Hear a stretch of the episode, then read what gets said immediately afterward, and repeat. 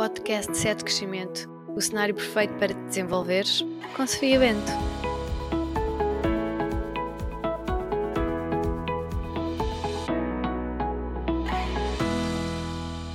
Olá, bem-vindos. O meu nome é Sofia Bento, sou psicóloga clínica da saúde, coach e uma apaixonada pela área do desenvolvimento pessoal. Eu criei aqui o podcast Sete Crescimento como um espaço para te ajudar a desenvolver inteligência emocional e autoconhecimento. Este episódio demorou um bocadinho mais a sair daquilo que é o habitual porque eu tive de férias. Fui descansar e recuperar as energias para vos trazer hoje aqui um tema muito pedido e devo-vos dizer que foi bom voltar a escrever e passar por todo este processo de gravar. Já não tinha esquecido do quanto me divirto a fazer isto e que essa foi fundamentalmente a minha razão para trazer este podcast, porque era uma coisa que me diverte e que me faz sentir bem e que as pessoas também se divertem a ouvir. E hoje o tema que eu vos trago foi um tema muito pedido e eu acho que é um tema que pode ser muito útil em várias áreas da nossa vida. O episódio de hoje vai centrar-se em torno do tema comunicação. Vamos falar de assertividade, limites pessoais e comunicação não violenta. E porquê é que é tão importante refletirmos sobre isto? Então, as dificuldades em comunicar de forma eficaz trazem problemas né, aos nossos relacionamentos pessoais e profissionais e dificultam o processo processo de expressarmos as nossas necessidades de forma clara. Já te aconteceu queres dizer alguma coisa e não te conseguires exprimir de forma a outra te entender e perceber aquilo que tu queres dizer? Já deixaste coisas por dizer e que eram importantes para ti e vais engolindo muitos chapos, guardas para ti tudo, tudo e acabas por explodir? As pessoas notam que andas mais irritada, frustrada e que à mínima coisa choras ou fazes a chamada tempestade no copo d'água. Talvez isto esteja a acontecer porque a tua comunicação não está a fluir. Não estás a colocar cá para fora o que sentes, pensas e necessitas. Por isso, vamos cuidar disso? Se tens acompanhado o podcast, sabes que em cada episódio trago alguém novo, um dilema novo ou uma história nova para explorar o tema. E hoje convidei a Filipa para te falar das dificuldades dela em comunicar e te expressar, principalmente no mundo do trabalho. Então, a Filipa acorda de manhã e verifica as notificações no seu telemóvel. Como a empresa usa o WhatsApp para comunicações profissionais e ela não tem telefone de serviço, ela recebe no seu WhatsApp pessoal as informações de trabalho e consegue ainda ter acesso aos e-mails, etc. São 7h15 da manhã e as sirenes sobre o que tem pela frente no seu dia a dia de trabalho já estão a soar. E ela só entra às 9, Portanto, as suas preocupações com o trabalho começam duas horas antes de ela entrar ao serviço. A Filipa toma banho, veste-se e come, a pensar que devia dizer ao patrão que a carga de trabalho tem sido excessiva, que isto de receber notificações de trabalho no telemóvel toda a hora não está a dar com nada e que existe falta de organização no trabalho. Faz com que ela se preocupe de forma constante. A Filipa vai ganhando esta consciência sobre o desconforto que certas coisas lhe causam, mas tem medo de dizer isto ao chefe. Tem medo que isto pareça mal, tem medo de parecer fraca, dar a entender que não consegue dar conta do recado e ela vai guardando isto. É como se ela colocasse uma pedrinha dentro da mochila e a fosse carregando às costas. Ela vai no caminho para o trabalho a ruminar, ou seja, a pensar constantemente nisto, mas não faz nada, apenas guarda dentro da mochila, mais uma pedrinha. Ela chega às 9 horas à empresa e tem um post-it em cima da mesa que o chefe lhe deixou, uma suposta tarefa que ela deve fazer, mas a informação não lhe parece suficiente. Ela fica ali a matutar se deve ter com ele ou não para ele lhe explicar melhor. Só que o João, o chefe da Filipe, é uma pessoa muito ocupada, estressada, quando está irritada grita com as pessoas e lhes manda assim um olhar matador.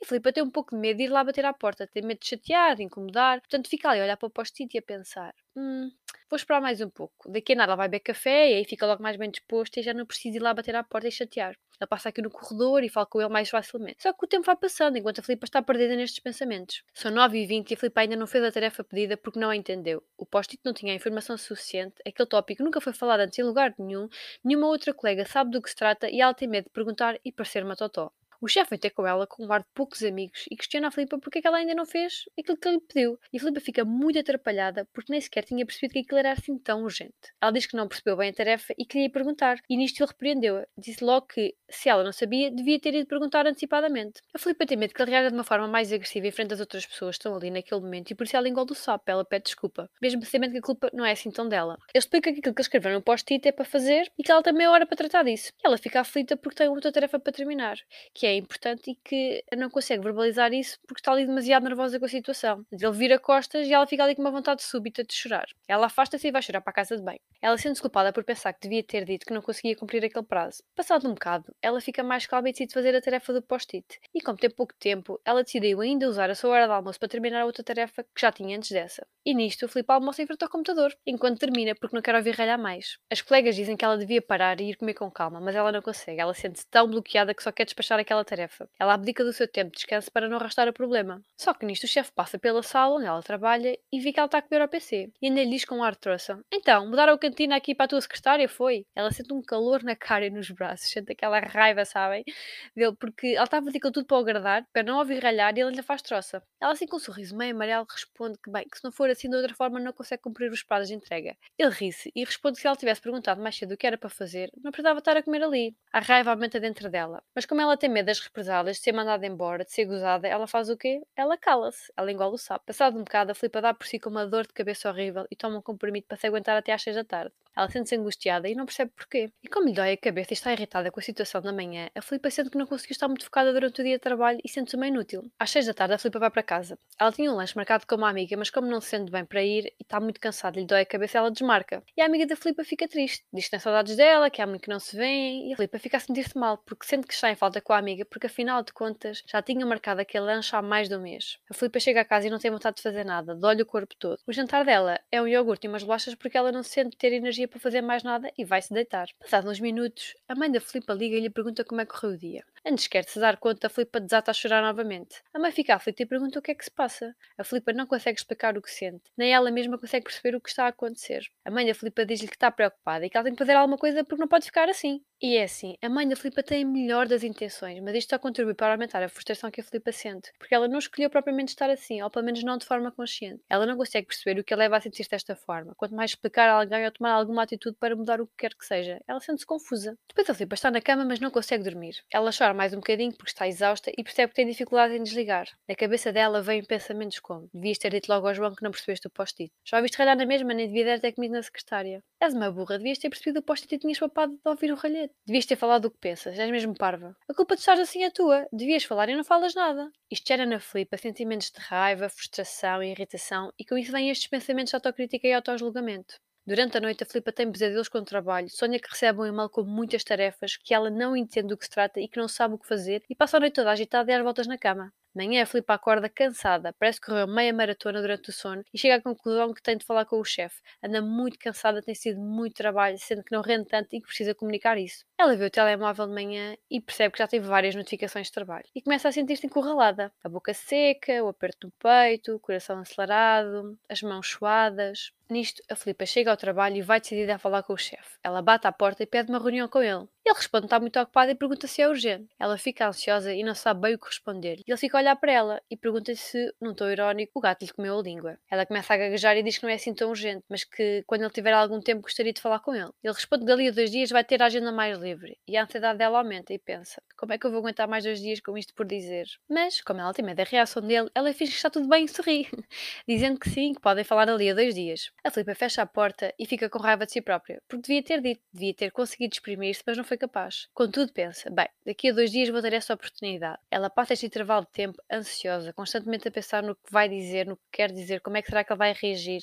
E nisto andou a dormir mal, o estômago anda às voltas e até ficou com diarreia estes dias. Já para não falar das dores nos ombros, no pescoço e nas costas, e aquele cansaço descomunal que a acompanha há vários dias. Chega-se ao dia da conversa e ela está num misto de felicidade com nervosismo, porque vai finalmente falar, mas nem sabe bem o que dizer nem como. O dia vai passando e o chefe não a chamou ainda. Ela fica cada vez mais ansiosa porque se apercebe que não definiram uma hora. São três da tarde e, como nada acontece, ela decide ir ao escritório dele. Ela chega, bate à porta e ele manda entrar enquanto fala ao telefone. Ele faz-lhe sinal para ela se sentar enquanto termina a chamada. Ela sente o rosto dela a ficar quente, o coração a acelerar, as mãos a suar, a boca seca. E quando ele desliga a chamada e lhe pergunta o que é que ela precisa, é como se lhe tivesse dado uma branca. Ela fica a olhar para ele e nem sabe por onde começar. Ele fica em silêncio a olhar para ela à espera que ela diga alguma coisa. A Filipa decide dizer que tinham combinado uma reunião os dois. E ele respondeu: Ih, ó oh, Filipa, tens razão. Pá, olha, esqueci-me completamente. Tenho andado aqui cheio de trabalho e daqui a 10 minutos tenho outra reunião. Mas diz lá o que é que tu precisas. Ela fica novamente com raiva porque percebeu que ele se esqueceu e porque acha que em 10 minutos não vai ter tempo de dizer aquilo que precisa. Mas, como é melhor do que nada, ela começa a dizer que tem sentido cansaço e que a carga de trabalho lhe parece um pouco excessiva. Talvez pudesse arranjar mais alguém. E nisto ela é interrompida pelo chefe que lhe responde que não há dinheiro para contratar outra pessoa e pergunta se ela não, é, não se sente capaz de fazer aquele trabalho. Ela fica meio baralhada porque não foi nada disto que ela quis dizer. Não se trata da falta de capacidade dela, mas sim da sobrecarga e ela acha que aquela assunção é injusta e enerva-se. E nisto, de forma involuntária, começa a chorar. O chefe pergunta-lhe o que é que se passa para ela estar a chorar e ela nem consegue falar. O chefe desorientado diz que não é preciso ela estar a chorar e que as coisas não se resolvem vem a chorar. E ela só quer parar de chorar para se conseguir expressar, mas mete os pés pelas mãos e decide ficar calada. O chefe diz que tem que ir para uma reunião. Quando ela se acalmar, voltam a falar. Ela limpa as lágrimas e acata, porque afinal de contas não está a conseguir lidar naquele momento. Chega-se ao final do dia e a Filipa vai ter com o namorado. Ele percebe que ela não está muito ok e pergunta-lhe o que é que se está a passar. A Filipa fica irritada e aí é que ela começa a desbobinar, dizendo que há dois meses que um colega se foi embora e que ainda não foi substituído e ela que ficou com o trabalho dos dois por fazer e que há muitas das tarefas desse colega que ela não sabe fazer, que ninguém tem tempo para lhe explicar estas novas funções e que também não estão escritas em nenhum lado que ela possa ler, não existe nenhum manual de procedimentos, que não fazem reuniões de equipa há meses, porque tem havido muito trabalho e o chefe diz que não há tempo, que vão falando das coisas assim pelo WhatsApp e por e-mails. Ele manda-lhe e-mails só com a distribuição do trabalho, mas sem grandes orientações e ela fica desorientada. A Filipa sendo que precisa tirar férias, mas não tem coragem de pedir porque há imensa coisa para fazer na empresa e que ela está lá há menos tempo na equipa e por isso considera que nem sequer ela é uma prioridade. Marcou uma reunião com o chefe para falar disto, mas que ele esqueceu e só lhe deu 10 minutos e que ela teve pouco tempo para falar e acabou por não dizer nada daquilo que queria. Agora, imagina que colocamos a Filipa dentro de uma espécie de máquina de raio-x que identifica o que está a acontecer. Eu convido-te a olharmos juntos para esta situação, porque isto pode acontecer coisas semelhantes connosco em algum momento. O que é que tu achas que está a acontecer com a Filipa? Que problemas identificas nesta situação? Eu convido-te a fazer esta reflexão e partilho contigo aqui a minha própria reflexão. Primeiro aspecto: falta de plataformas de comunicação adequadas ao trabalho, como por exemplo o Slack ou o Trello. Permitem uma divisão clara de tarefas, prazos e projetos. Estas plataformas são um exemplo para quem trabalha em equipa, ou no escritório, por exemplo, ou em teletrabalho, e certamente não servem para todas as profissões, mas sei que se ajusta aqui à grande maioria das pessoas que ouvem o podcast. Mas no geral, tu podes pensar sobre o teu próprio trabalho, naquilo que é específico da tua função e o que é que pode resultar melhor. São reuniões, são e-mails, são chamadas, que canais de comunicação existem? Segundo aspecto, a utilização do WhatsApp pessoal e acesso aos e-mails de trabalho no telemóvel é um problema. Não existe separação entre o ambiente e o horário de descanso e o horário de trabalho. Isto faz com que a preocupação com o trabalho comece desde o momento em que tu acordas até quando te deitas. E muitas das vezes nós arrastamos essas preocupações para o sono. O nosso sistema emocional vai ficando sobrecarregado e vamos perdendo o foco, o cansaço, e quando chega a altura de falarmos o que nos preocupa, ficamos confusos, porque a nossa disponibilidade emocional para lidar com os problemas vai ficando diminuída. Outro problema, ainda ao nível da comunicação no trabalho da Flipa, é que não existem reuniões de trabalho regulares para serem discutidas as tarefas. E estas reuniões servem para falar sobre pontos de melhoria, dar e receber feedback, trabalhar em equipa, construir relações. Estes post-its perdidos em cima da mesa, a falta de informação clara sobre o trabalho a desenvolver, gritos ou olhares matadores geram stress e não são uma forma de comunicar adequada. Outro aspecto importante é o medo que a Filipa sente está a dificultar-lhe a vida, a controlar as suas ações. Ela sabe o que precisa dizer, mas tem medo de expressar e isso gera sentimentos de culpa, frustração e de raiva. Ela tem estes ataques de choro porque está a acumular situações que ficam por resolver, não está a conseguir dar tempo e espaço às suas emoções. Ela não consegue, por vezes, até identificá-las com clareza, dado o desconforto que lhe causam. E vai fingindo que não está a acontecer, não expressa o que sente e pensa, e que são tudo aquelas pedrinhas que nós já falámos no início que vamos colocando na mochila até o momento em que a mochila fica pesada demais. Outro grande problema é que a Filipa está a anular as suas próprias necessidades por medo da reação dos outros, por medo daquilo que eles podem pensar sobre ela. E outro aspecto ainda, tu viste que não ficou definido horário para a reunião? Quando vemos que não parte do outro a iniciativa de ter uma comunicação clara e aberta tem de partir de nós. A nossa autorresponsabilidade é a chave. Não deixa a bola do lado da outra pessoa, faz tuas perguntas e toma a tua iniciativa. E aqui neste aspecto eu sei que muitos de vocês se vão identificar. Tu já reparaste que a Filipa tem dor no corpo? Muitas vezes isto provém da tensão acumulada, da falta de hábitos e rotinas saudáveis, do stress acumulado. Isto faz com que ela não durma, não se alimente de forma conveniente, não faça exercício, que não se relacione com as pessoas e que se isole, porque isto requer muito energia estar com outras pessoas à sua volta. E também outro aspecto, ela tenta fugir um pouco das perguntas que lhe fazem e que a colocam em confronto com as suas dores a forma como o chefe da Filipa trata, existe também que ela aprenda a colocar limites pessoais e a dizer que não e a deixar claro o que não aceita que seja feito. A Filipa então de desenvolver assertividade para expressar o que ela sente e pensa e encontrar formas mais construtivas de resolver os seus problemas. Não existe problema nenhum em nós chorarmos, até nos ajuda a aliviar a tensão interna, mas se nós, perante um problema, só conseguimos chorar e não conseguimos falar, não conseguimos resolver, principalmente em situações profissionais, por exemplo, isso pode tornar-se incapacitante e levar a duvidar da nossa própria capacidade de lidar com as coisas. Outro aspecto importante é que a terapia pode ajudar a Filipa a ter mais compaixão consigo própria. Viram aqueles pensamentos que ela é muito castradora com ela mesma, ela chama-se a si própria de totó, de burra, de parva, e tem sentimentos de culpa. Esta crítica e autojulgamento drenam energia mental e humor próprio. E a terapia promove, então, esta autoeficácia, levando a pessoa a desenvolver várias estratégias para lidar de forma mais eficaz com os seus pensamentos, sentimentos e emoções. Basicamente, trabalhar a nossa capacidade de resolução de problemas. E por último, eu acho que a acumulação de situações é que é a chave desta história. Não podemos só pôr para dentro e guardando pedras e mais pedras na nossa mochila. Precisamos ir arrumando essas pedras, colocar as coisas nos seus sítios e não deixar tudo espalhado e deixar a mala encher até arrebentar. O importante é aprendermos a reconhecer os nossos limites e a expressá-los. E agora eu quero te perguntar a ti: se a Filipa fosse tua amiga, que dicas é que tu lhe darias? Assim, de uma maneira geral, eu acho que lhe diria: Se tens dúvidas, pergunta. Não percas tanto tempo a pensar sobre o que os outros pensam sobre ti. Desapega-te da necessidade de agradar tudo e todo o tempo todo. E pede ajuda. Não tens de fazer o processo sozinha. Por vezes vamos guardando tanta coisa que depois enchemos o copo e a letra por fora, não é? Acabamos por agir de forma impulsiva, dizendo coisas que não queremos, e por isso eu trago-te aqui uma estratégia para tu usares sempre que tentas comunicar algo a alguém e não sabes bem como. A primeira coisa é Imagina que aquilo que queres dizer tem de passar por cinco portões. Se alguma destas perguntas a tua resposta for não, eu convido-te a reformular aquilo que tu vais dizer. Então, antes de falar, questiona-te aquilo que tu vais dizer. Primeiro, é verdade? Estás a basear-te em factos reais ou apenas naquilo que tu achas? Segundo, é útil? Aquilo que vai ser dito acrescenta algo a quem ouve à conversa? Terceiro aspecto, é inspirador? Aquilo que vai sair da tua boca e a forma como tu vais falar vai inspirar as outras pessoas ou colocá-las mais para baixo? Quarto aspecto, é necessário? Precisa mesmo ser dito ou só queres dizer isso para dizeres alguma coisa e não ficares calado? Quinto e último aspecto, é gentil, as tuas palavras vão nutrir ou corromper quem ouve. Se pensares refletir sobre aquilo que vais dizer e a forma como o vais fazer através destas cinco perguntas, acredito que a tua comunicação se torne mais calma, empática, verdadeira e consciente. E agora vamos aqui dar início ao quadro de perguntas, que para quem aterrou aqui neste quinto episódio e não sabe do que se trata, quando eu estou a preparar o podcast, eu lanço aqui o tema no Instagram e peço para colocarem as vossas questões, que vocês gostavam de ver respondidas, e agora este é o momento em que eu venho responder. A primeira pergunta é logo assim de caras. O que fazer e o que não fazer quando estamos a comunicar? Então, a lista de coisas a fazer. Acima de tudo, o que é que tu te lembras disto? As pessoas precisam sentir-se compreendidas, respeitadas e valorizadas. Por isso, para tornar a tua comunicação mais assertiva e eficaz, faz perguntas às pessoas. Dá sugestões e alternativas de solução, em vez de trazer só problemas e apontares o dedo. Ser claro, conciso e específico sobre aquilo que tu queres transmitir e deixa-te de rodeios. Baseia-te nos factos, naquilo que está a acontecer usa frases na primeira pessoa, como por exemplo, eu sinto que, em vez de dizer tu devias fazer isto ou aquilo, Demonstra empatia e compaixão no teu discurso e com as dicas anteriores vai ficar ainda mais fácil, vais ver. Elogia quando está bem feito, valoriza os outros e o seu esforço. Respeita as opiniões e visões diferentes das tuas.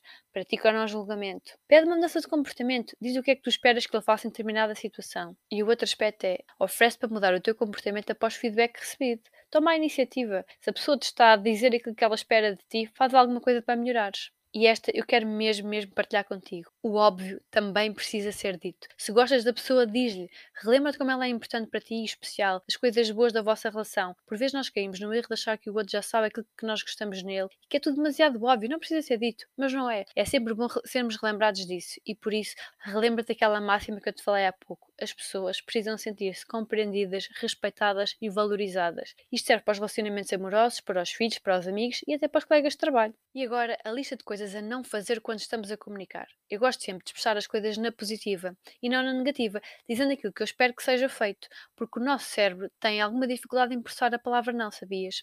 Uma vez que, quando nos dizem não faças isto ou não prestes atenção àquilo, é mesmo aí que ele se foca. Por exemplo, no caso das crianças, tu já reparaste o que é que as crianças fazem quando tu lhes dizes não faças isso, não mexas aí, e se em vez de nós dizermos aquilo que não deve ser feito, oferecemos outras possibilidades de forma diretiva. Como por exemplo, senta-te aqui comigo, vamos brincar aqui que aqui é mais seguro. Mas mesmo assim, vou dar-te aqui algumas dicas sobre as coisas que deves evitar para tu estares mais atento. Primeiro, não fales sobre ti numa conversa o tempo todo. Não interrompas as pessoas quando elas falam, mesmo que tu não concordes com o que está a ser dito. Não deixes de ouvir aquilo que a outra pessoa está a dizer porque estás a pensar naquilo que tu lhe queres responder de seguida quando ela acabar. Não te foques nisso. Não te foques nos erros do outro. Ele também tem qualidades. Não faças ataques pessoais nem juízos de valor. Não julgues. E esta é a minha preferida. Não faças elogios envenenados, trazendo para a conversa coisas do passado, pois no momento isso não te vai ajudar. E o que é que são isto os elogios envenenados? É quando a pessoa faz algo de bom e tu a relembras de todas as coisas que ela fez de errado antes disso. E até não tão irónica ainda por cima. E vou-te dar aqui alguns exemplos. Uau! Hoje lavaste a louça! Já nem me lembrava da última vez que o fizeste. Ou ainda, ainda bem que te lembraste, costumo ser sempre eu a fazer isso e nem sequer é a minha função. Bem, o trabalho até está bom, só é pena o tempo que demoraste a fazê-lo etc, etc, etc. Após que vocês estão a rir, porque de certezinha que isto já vos relembra alguma coisa, não é verdade? Presta mais atenção a isto, a este tipo de linguagem é um bocadinho passivo-agressiva e não acrescenta nada de bom à conversa, nem à outra pessoa e nem a ti próprio, além de não ser útil para resolver absolutamente nada. A segunda pergunta é, e esta é talvez uma das mais intrigantes para vocês, como comunicar com calma e com um colega conflituoso? Sobre isto eu quero-vos trazer aqui o conceito da comunicação não violenta. Já ouviste falar? Foi criada pelo psicólogo Marshall Rosenberg na década de 60. Isto não é um conceito novo, mas poucas pessoas o conhecem. Este tipo de comunicação apoia-se no estabelecimento das relações de parceria e de cooperação em que a comunicação eficaz e com empatia, ao contrário do conflito. A comunicação não violenta considera que todas as ações são originadas numa tentativa de satisfazer necessidades humanas, mas tentam fazê-lo evitando o uso do medo, da vergonha, das acusações, da ideia de falha, da coerção, das ameaças. Isto é um princípio-chave da comunicação não violenta, que é esta capacidade de nós nos expressarmos sem utilizar julgamentos de bem ou de mal, do que está certo ou do que está errado. A ênfase é posta noutro sítio, naquilo que nós queremos expressar, de sentimentos e necessidades, em vez de críticas aos juízos de valor, tal como eu tenho vindo a referir ao longo deste episódio. A comunicação não violenta é então uma abordagem para nós nos relacionarmos de uma maneira mais autêntica e desarmada. Isto significa que podemos iniciar conversas transformando as nossas intenções iniciais, às vezes de estarmos chateados ou ralhar, e criarmos a conexão com o outro, ou seja, desligando o modo de ataque ou defesa. E agora estás a perguntar: Ok, isso é muito interessante, mas como é que isso se pratica? Bem, a comunicação não violenta assenta aqui sobre quatro ações: a observação, o sentimento, a necessidade e o pedido. Estas ações aqui têm a ver com o processo de tomada de consciência interna, ou seja, daquilo que está a acontecer dentro de mim e externa, daquilo que está a acontecer com o outro. Neste primeiro aspecto, que é aquele da observação que eu estava a falar, fazer observações sobre as ações ou sobre as falas da pessoa que nos estão a incomodar ou a gerar conflito numa discussão é importante serem expressadas, por exemplo. E é importante que essas observações sejam baseadas em factos e não em interpretações daquilo que tu achas que a pessoa quis dizer com as suas atitudes, mas sim, de facto, aquilo que ela falou e que ela fez. Segundo aspecto, os sentimentos. Depois de tu observares aquilo que causou o conflito, nós podemos olhar para nós mesmos, percebendo e identificando os sentimentos que estão a vir ao de cima dentro de nós a partir das atitudes da outra pessoa. Estamos a sentir o quê? Raiva, frustração, medo? O que é que estamos a sentir? E sobre isto eu quero trazer também aqui outra reflexão complementar que é, é importante nós utilizarmos palavras que sejam de facto sentimentos e não julgamentos. Por exemplo, quando eu digo que me estou a sentir ignorada, isto não é um sentimento, pois a palavra descreve uma ação que a outra pessoa, que a terceira pessoa né, está a ter comigo, é tu estás a ignorar-me. A ideia é que tu te perguntes: se eu estou com a sensação de que estou a ser ignorada, o que é que de facto isto me faz sentir? Este exercício também é importante para aumentar as nossas hipóteses de sermos escutados quando falamos sobre algo. Porque imagina, se tu disseres estou a sentir-me triste com o que aconteceu, em vez de dizeres estou a sentir-me ignorada porque tu não quiseste falar comigo e tu não me ouviste, quais é que tu achas que são as hipóteses de nós sermos ouvidos? Onde é que elas são maiores? O terceiro aspecto são as necessidades. Após nós nomearmos os sentimentos, nós podemos identificar as necessidades que são apontadas por eles. Então, se nós estamos a sentir-nos frustrados, qual é que é a necessidade que não foi atendida e que gerou essa frustração? E com isto, depois é importante tu comunicar das tuas necessidades e tomar responsabilidade por elas. Ou seja, em vez de tu dizer estou irritada porque vocês não lavam louça, podes dizer e entender que as tuas necessidades estão a ser atendidas e expressá-las. Estou irritada porque eu estou cansada e gostaria de chegar a casa e encontrar a casa limpa. E por último, isto deve transformar-se num pedido. Depois de nós entendermos melhor aquilo que precisamos, podemos uh, fazer à outra, à outra pessoa um pedido claro para que as nossas necessidades sejam atendidas. Resumindo, numa conversa, todas estas questões podem ser trazidas à tona e para que fique mais claro o que é que está a passar entre nós e o outro. Podemos comunicar à outra pessoa as nossas observações a partir daquilo que ela falou, daquilo que ela fez, depois explicar o que é que nós sentimos a partir dessas atitudes e posteriormente o que é que nós precisamos e que não está a ser uh, suprido. E aí expressamos o nosso pedido de uma forma clara sobre aquilo que nós queremos. Isto faz-vos sentido? Eu espero que sim. E a comunicação não violenta é um convite para nós termos conversas corajosas, porque é muito fácil nós chegarmos a uma conversa, despejarmos a nossa raiva e não termos uma intenção real e genuína de resolver os conflitos. Era muito mais fácil se as pessoas também adivinhassem, não é? Aquilo que nós estamos a precisar. Ah, porque o outro já devia saber que eu preciso disto ou daquilo. Não, mas isto também é injusto para a outra pessoa. Nós estamos sempre à espera que os outros façam isso, que leiam a nossa mente a toda a hora e aquilo que nós queremos mesmo é ativar a nossa autorresponsabilização. O que é que eu posso fazer? O que é que eu posso expressar para conseguir aquilo que eu desejo e que eu necessito? Terceira pergunta: como comunicar e não soar defensivo? Eu convido-te a usar as técnicas que eu falei aqui hoje, mas sobretudo o meu convite é para tu fazeres um trabalho interno primeiro e questionares-te. Uh, estás a ser defensiva? Aquilo que o outro te disse desperta em ti algum gatilho? Que emoções e sentimentos é que isto desperta? O que é que te faz sentir ameaçado e com necessidade de defenderes? Que necessidades tuas queres que sejam atendidas e que no momento não estão a ser? Porque o trabalho começa de dentro para fora. A quarta pergunta é: como comunicar sem chorar perante uma injustiça, principalmente numa reunião? Primeiro que tudo, respira fundo. Faz respirações lentas e profundas antes, durante e depois destas situações e até no decorrer do teu dia a dia. Tu tens às vezes de parar para respirar, tens de te relembrar de que isto é importante. É importante nós darmos oxigênio ao nosso corpo para que ele possa fazer o seu trabalho e nisto ajudar-nos a gerir a ansiedade e assim induzir um estado de relaxamento físico e psicológico. O segundo aspecto é identificar aquilo que tu sentes nestas situações com esse colega. Que gatilhos é que isto ativa em ti? Porquê que achas que é uma injustiça? Existem outras pessoas ou situações que despertem algo semelhante em ti? Isto ajuda-te a dissecar a situação. É necessário desenvolver este trabalho sobre as nossas emoções. Existe um psiquiatra, que é o Daniel Siegel, que tem uma frase sobre isto que diz em inglês, né?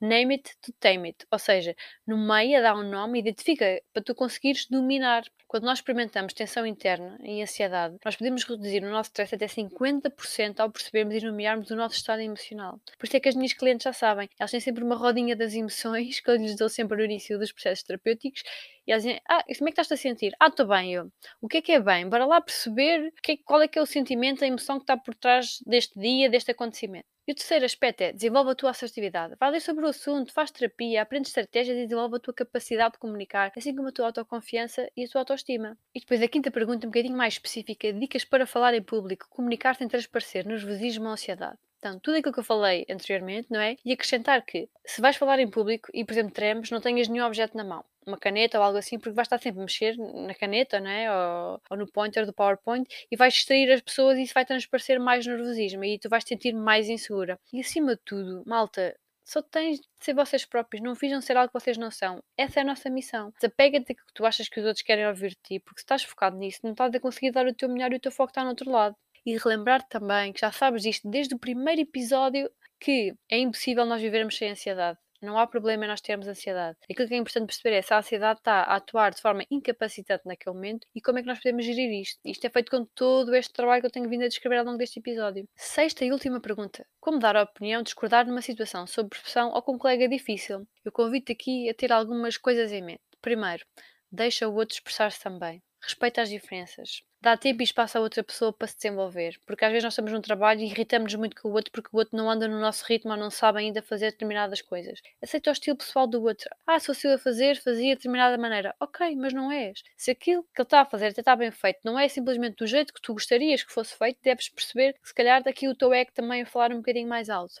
Convida-te a ajudares, a ensinar, a explicar em vez de tu julgares e criticares e deixa a outra pessoa cometer erros, tal como tu, o outro também está no seu processo. Tu também não és perfeito. E acima de tudo, guarda esta frase: é ok concordar que se discorda. As pessoas não têm que concordar sobre tudo o tempo todo. E podem ser amigas na mesma, podem estar bem na mesma. Em relação ainda dos colegas difíceis, faz só a tua parte. Não tentes fazer também a parte do outro. Ah, porque o outro devia ter dito, ah, porque o outro devia ter feito, ah, porque se fosse eu.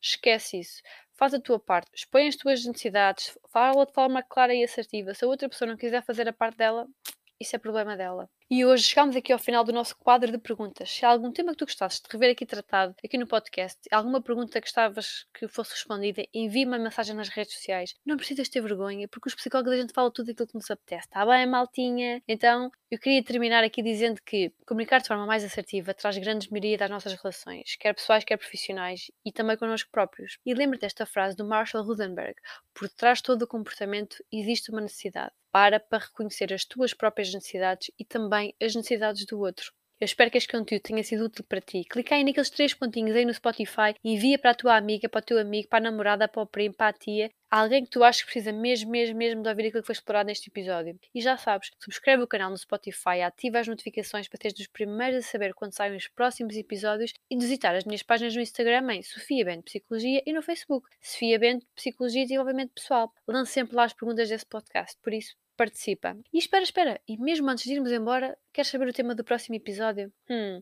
vai ser Burnout antes dos 30. Até lá!